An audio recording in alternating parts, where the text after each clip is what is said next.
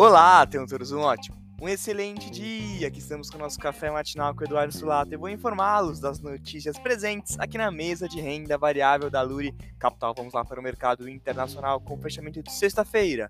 S&P 500 fechou em queda de 1,01%, DXY, que é o dólar, frente a seis bandas fortes, fechou em alta de 0,65% e o Tesouro Americano para dois anos fechou em alta forte de 2,51%. Bolsas internacionais fecharam em queda no pregão de sexta-feira, com investidores preocupados com as bolsas internacionais em relação ao juro alto nos Estados Unidos e União Europeia.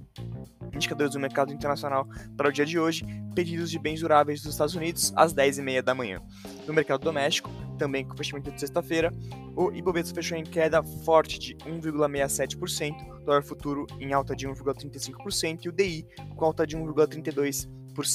A bolsa doméstica fechou em queda forte com ruídos de Glaze sobre a remuneração dos combustíveis e a política de preços da Petrobras, além da alta do IPCA acima do esperado. Indicadores do mercado doméstico para o dia de hoje, boletim Focus às 8 horas da manhã e IGPM às 9 horas da manhã. No radar doméstico, manter muita atenção nas informações é, políticas vindas de Brasília e as instabilidades políticas recentes. Este foi o Café Matinal, cabeça de Natal. Tenham todos ótimos negócios.